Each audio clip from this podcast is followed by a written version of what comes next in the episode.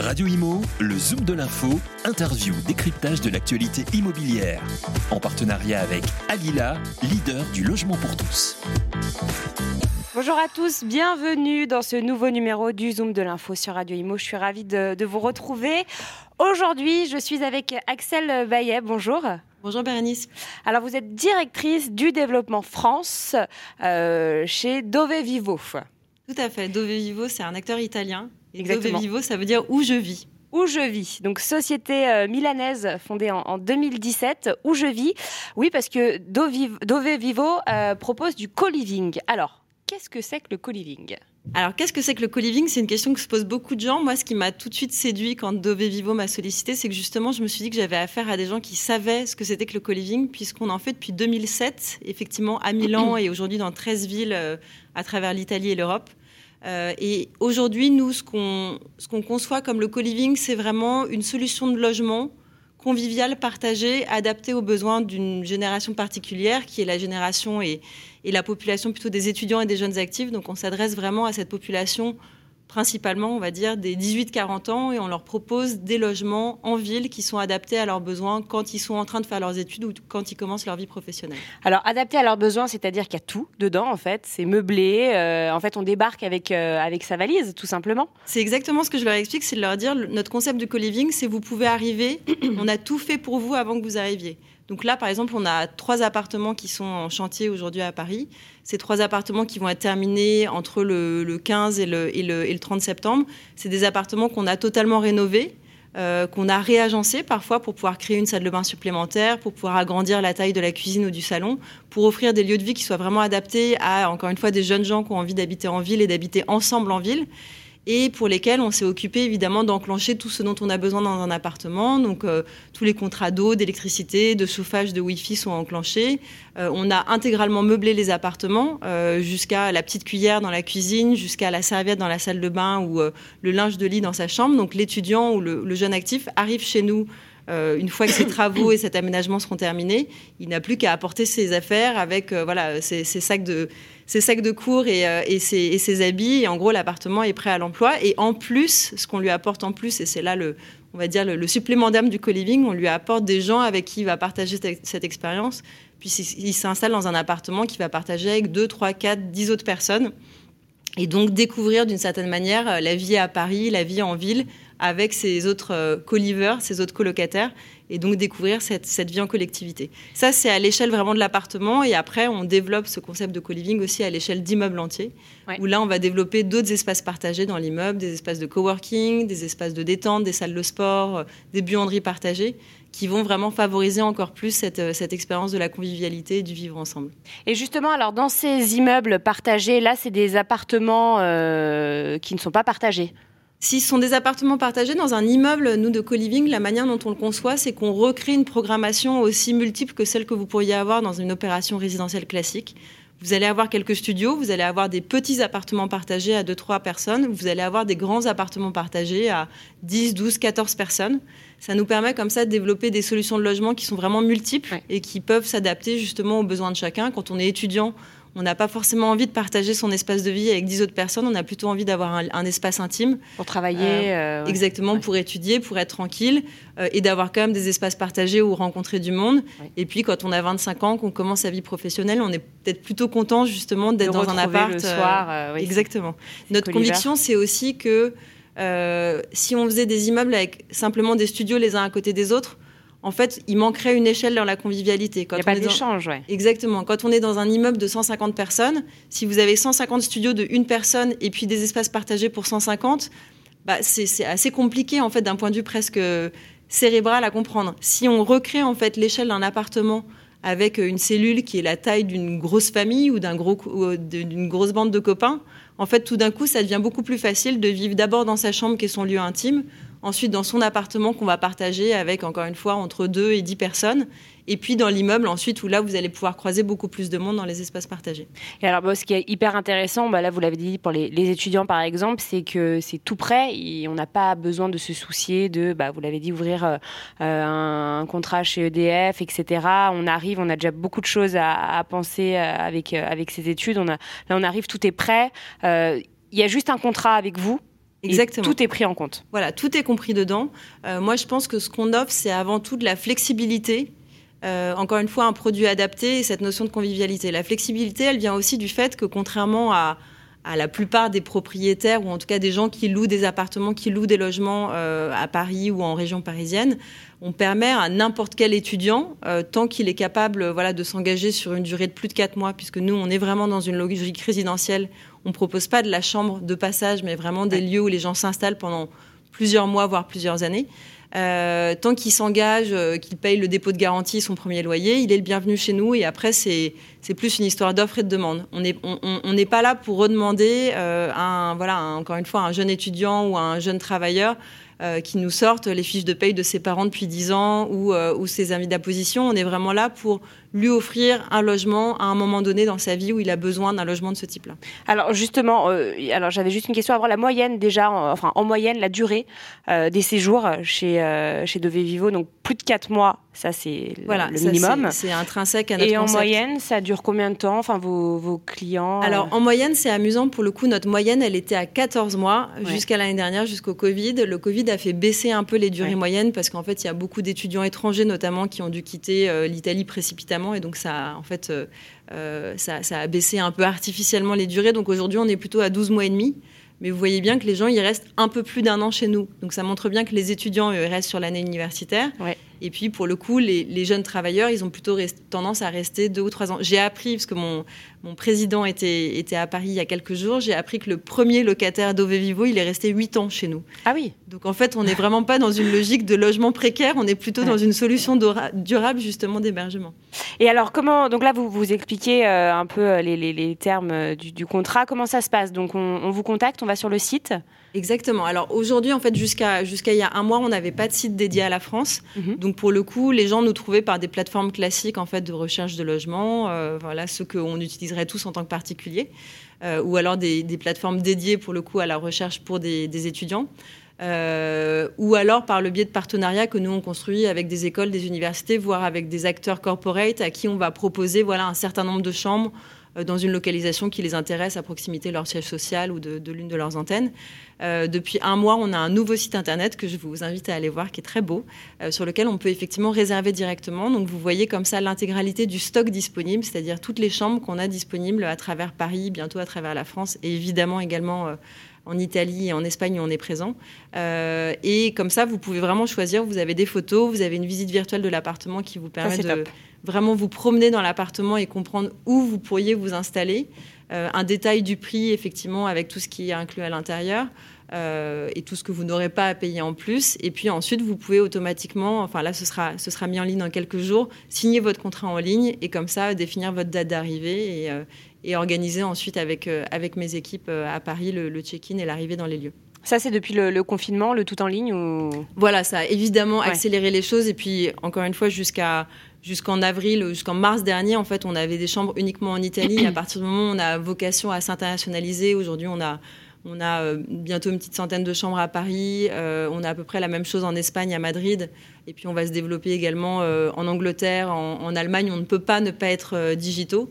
Et c'est vrai que pour le coup, on se rend compte que notre solution, vu qu'elle est particulièrement adressée à des gens qui n'habitent pas dans la ville dans laquelle ils veulent s'installer, elle a besoin d'être digitale en fait. Quand on est étudiant américain, qu'on arrive à Paris, on, ne peut pas se permettre de faire un voyage exprès. Exactement, euh, exactement. Vous avez tout compris. Euh, centaines de chambres dans, Paris. Où ça exactement? Vous, vous pouvez nous dire un petit peu la répartition des chambres? Oui, tout à fait. Aujourd'hui, on a alors pour le pour le coup les chambres qu'on a ouvertes dans Paris, puisqu'on a on a lancé les activités en France il y a un petit peu moins d'un an. Euh, elles sont pour l'instant uniquement à l'échelle d'appartements. On travaille là sur nos premiers projets d'immeubles et j'espère pouvoir vous en dire plus très bientôt. nos chambres dans Paris aujourd'hui, elles sont dans un peu tous les arrondissements. On a un appartement dans le 13e, on a trois appartements dans le 19e, on en a un dans le 18e, on en a trois dans le 15e. On a des appartements à Issy-les-Moulineaux, à Saint-Ouen. Euh, on cherche aussi des petits formats de maison, plutôt en première couronne. Ah oui. Euh, et puis là, on est en train de signer, euh, voilà, encore une fois, à, rediscuter plus tard quand ce sera officiel nos premiers deals en dehors de Paris. On va probablement commencer par Lille et Bordeaux. Euh, qui sont des villes auxquelles on croit beaucoup et, auxquelles, et où on pense que la, demande justement de cette population est particulièrement importante. D'accord. Pourquoi Lille et Bordeaux euh, bah, Lille, Qu'est-ce que vous regardez? Voilà, Lille, c'est vraiment une ville extrêmement étudiante. où vous avez vraiment une, je crois qu'il y, a quasiment 25% de la population vivant à Lille qui a entre 18 et 25 ans. Enfin, c'est des, des chiffres complètement délirants. Euh, et pour le coup, euh, comme dans n'importe quelle ville française et ville européenne, en fait, le marché est très, est très non professionnel. Il y a très peu de, propriétaires ou en tout cas de gens qui, louent des, des, logements qui sont des professionnels et qui apportent ce niveau de service-là. Euh, euh, donc il y a d'ailleurs déjà pas mal d'embryons de co-living qui existent, il y a pas mal d'acteurs qui sont déjà présents. Euh, à Bordeaux, la ville est un peu plus petite, le marché est un peu plus petit, mais pour le coup, il y a quasiment aucun acteur qui soit présent à Bordeaux. Donc là, c'est vraiment, vous avez fait une veille au niveau de la concurrence. Exactement. Et puis après, c'est évidemment toujours l'opportunité qui vous donne voilà, le, premier pas. Et là, on a, on a des très belles opportunités dans ces deux villes, donc ça va aussi accélérer a priori le développement là-bas. Il y a un côté humain, j'imagine. comment vous le gérez? Tous ces gens qui vivent ensemble, forcément, euh, ça se passe bien, mais ça peut aussi moins bien se passer. Comment, comment vous gérez ça? Bien sûr. Alors, on a, pour l'instant, à Paris, c'est vrai qu'on s'est beaucoup concentré sur euh, préparer des lieux euh, et les équiper et apporter tous les services nécessaires à la bonne vie en communauté. On n'en a pas parlé, mais un des services qu'on apporte, c'est le ménage. On pense que c'est très important pour simplifier justement la vie en communauté, de savoir qu'il y a un service de ménage qui passe toutes les semaines pour les parties communes et tous les mois pour les parties privatives. Donc c'est vraiment une manière d'assurer la paix entre les habitants. C'est vrai que c'est un, gros, un, gros, motif de, dispute, le Exactement. ménage entre colocataires. Et l'idée, c'est vraiment, enfin voilà, ce service de ménage, il fournit même euh, par exemple les produits d'entretien. Donc c'est pour éviter les bagarres entre colocs à la fin du mois en disant euh, euh, mon gel. Exactement. Ou alors tu as encore oublié d'acheter du papier toilette. On veut vraiment sortir de ça et, et, leur permettre de profiter le plus possible de la vie ensemble. Donc on va dire que ça c'est un des premiers services. Après on a euh, on a une personne qui s'occupe de ce qu'on appelle les opérations, qui en fait est une forme de community manager, puisque c'est elle qui est en charge d'accompagner en fait les clients de leur réservation jusqu'à leur vie dans l'appartement. Euh, donc on a vraiment été concentré sur euh, rendre toute cette, partie-là de la vie en communauté la plus agréable possible. Maintenant qu'on a, bah là on a, on a 60 habitants qui sont installés, et puis les, autres qui vont arriver dans les semaines qui viennent, on a aussi envie de leur offrir une vie ensemble. Euh, il y a une application qui existe en Italie entre tous les habitants euh, qui va être développée sur la France également. Et puis, on va commencer aussi à pouvoir réorganiser des événements, euh, créer des partenariats qui permettent aussi à voilà, des coliveurs qui habitent chez Dove Vivo dans le 19e et dans le 15e de se croiser et, de se rendre compte peut-être qu'ils ont plein d'affinités ou, de, ou de, choses en commun qu'ils peuvent partager par notre biais. Après, on a aussi envie de se dire que cette dimension humaine, on va l'accompagner de manière internationale. Parce que si euh, un habitant, et je l'espère, a une bonne expérience chez nous à Paris, le jour où il va s'installer euh, à Milan, à Bologne ou à Madrid, il aura peut-être le réflexe justement de solliciter nos confrères locaux et d'aller trouver un hébergement chez nous, puisque l'idée c'est quand même que l'expérience reste locale et culturellement quand même ancrée dans l'endroit où, on se trouve, mais qu'ensuite il y ait, on va dire, un niveau de service équivalent dans tous les pays et toutes les villes où on est, où on est présent. Et qu'en est-il de l'offre et de la demande euh, à Paris? Écoutez, là, je pense que le marché reprend bien quand je vois le nombre de demandes qu'on reçoit par jour. Là, en fait, on a rempli toutes les chambres qui, dont, la, voilà, dont la disponibilité est assurée pour les pour les, le mois et demi à venir. Donc là, on n'a plus de stock en fait d'une certaine manière. Donc là, tout est full, tout est complet. Tout est loué. D'accord. Euh, et, euh, et c'est vrai que. Il y a des listes d'attente juste ou? En fait, nous, on reste pour l'instant, on reste en contact de manière assez informelle parce qu'on a la chance de pouvoir le faire au, niveau de volume dans lequel on est. Après, l'idée, c'est que les gens s'inscrivent en fait sur notre newsletter et comme ça se tiennent au courant des nouvelles ouvertures. Euh, mais effectivement, là, la demande est très très forte. Euh, là, je, refaisais le point justement avec, euh, avec la personne qui s'occupe des, des, réservations avant de venir. et elle me disait qu'en fait, là, je crois qu'on a 65% de nos habitants à Paris qui sont des étrangers. Donc vraiment, en fait, ce qui est rassurant, c'est de voir qu'il y a un vrai retour des étudiants étrangers qui ont de nouveau envie de voyager et de se dire, bah voilà, l'échange universitaire que je devais faire l'année dernière, je vais le faire cette année. Euh, donc euh, non, non, là, il y a une très belle dynamique et euh, on, est, on est assez confiant. Ce qu'on a constaté en Italie pendant le Covid, c'est qu'il y a eu, voilà, pendant le Covid, et le Covid était autrement plus strict en Italie qu'en France, enfin le, confinement, le premier confinement, les gens sont vraiment restés. On n'a eu quasiment pas de départ. À la fin du confinement numéro un, il y a eu un grand départ, effectivement, bah, de tous ces étudiants qui n'avaient pas vu leur famille depuis des mois et des mois, qui ont voulu rentrer chez eux. Puis il y a eu des cours à distance aussi, j'imagine, aussi en Italie. Exactement, exactement. Et en fait, étonnamment, la période plus compliquée n'a pas été la période du confinement, mais plutôt les 3-4 mois qui ont suivi, où les gens étaient un peu dans l'attente et euh, voilà. Euh, encore une fois, un étudiant qui habitait dans les Pouilles et qui venait étudier à Milan s'interroger sur le fait de venir ou pas jusqu'à Milan. Fais, Exactement. Donc là, on a eu des taux d'occupation effectivement jamais atteints dans le mauvais sens, mais on est descendu à 82% au pire, donc ce qui reste quand même très très correct. bien sorti. Euh, Et puis là, bah, les, on, a, on a retrouvé les taux d'occupation de 94-95% euh, qu'on a classiquement en fait sur nos sites. Donc euh, pour le coup, je peux vous dire que et en Italie, en Espagne et en France, ça revient, ça reprend. On est convaincu que le marché effectivement est reparti, qu'on retrouve cette dynamique cette dynamique de, voilà, de déménagement et d'installation des, étudiants et des jeunes travailleurs euh, européens. Euh, comment ça va se passer? Bon, là, euh, c'est complet. dans les mois, peut-être l'année prochaine, quand il y aura plein de demandes d'un coup, est-ce que vous allez regarder les dossiers? Est-ce que ce sera le premier arrivé, premier servi? Comment ça va se passer? Pour l'instant, notre démarche, c'est vraiment premier arrivé, premier servi. Et on veut justement éviter de tomber dans cette logique du dossier où finalement on va recréer sur le marché Ce du que font les locataires, les propriétaires parisiens. Exactement. Donc nous, on veut vraiment être, euh, très vigilant à ça. C'est comme ça que la, boîte a été fondée en 2007. C'est pour ça que les cofondateurs l'ont créée, c'est de se dire eux-mêmes étaient confrontés à l'époque, ils avaient 25 ans, à des propriétaires à Milan qui ne voulaient pas leur louer d'appartement parce qu'ils n'avaient que 25 ans et pas encore cette historique. Donc on, ne voudrait pas tomber là-dedans. Euh, après, effectivement, peut-être qu'il y aura une démarche plus euh, communautaire, justement, de se dire est-ce que j'arrive à créer des connexions et des interactions humaines intéressantes entre les gens qui sont déjà là et ceux qui vont arriver? Aujourd'hui, ce qu'on a fait de manière assez informelle, c'est que dans les, les co-living où on avait déjà une ou deux personnes installées, on a organisé des rencontres WhatsApp en fait avec les, nouveaux locataires qui devaient s'installer pour s'assurer que les gens étaient compatibles. ah oui, justement, ouais. Exactement. D'accord. Les conversations euh, WhatsApp. Voilà, exactement. Mais pour l'instant, on a pu le faire parce qu'encore une fois, on a un petit volume de chambres euh, en France parce qu'on commence l'activité ici.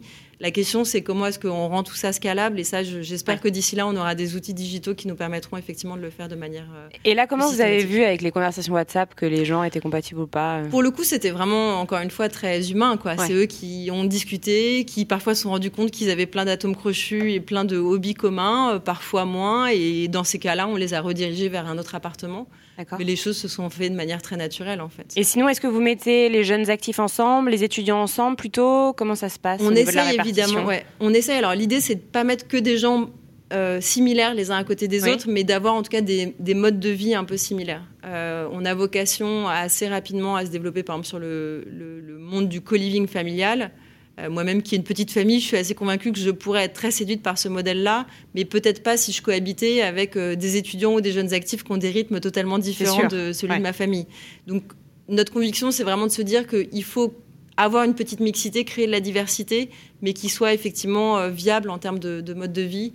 Et donc, notamment sur les immeubles, c'est encore plus vrai. On a un très bel immeuble à côté de la Bocconi à Milan, où pour le coup, on a en plus assez naturellement surtout des étudiants et on prévient en fait les jeunes actifs qui veulent s'installer de la population pour être sûr qu'eux-mêmes aient envie et soient compatibles avec ce mode de vie. D'accord, donc il faut que ça leur convienne aussi. Exactement. Euh, vous êtes un des, des, des, premiers acteurs en fait sur ce sur ce marché, hein, puisque vous le vous le disiez tout à l'heure. Donc euh, euh, ça a été créé en, 2017. 2007. 2007.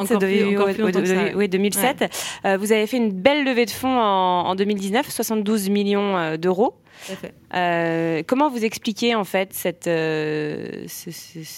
cette crédibilité, euh, le fait que vous soyez devenu un, des piliers du co-living? Écoutez, je pense qu'il y a plusieurs choses. Effectivement, en 2019, on a lancé cette levée de fonds et donc Tikeo est rentré à ce moment-là au capital. C'est aujourd'hui encore notre actionnaire principal hors, hors fondateur.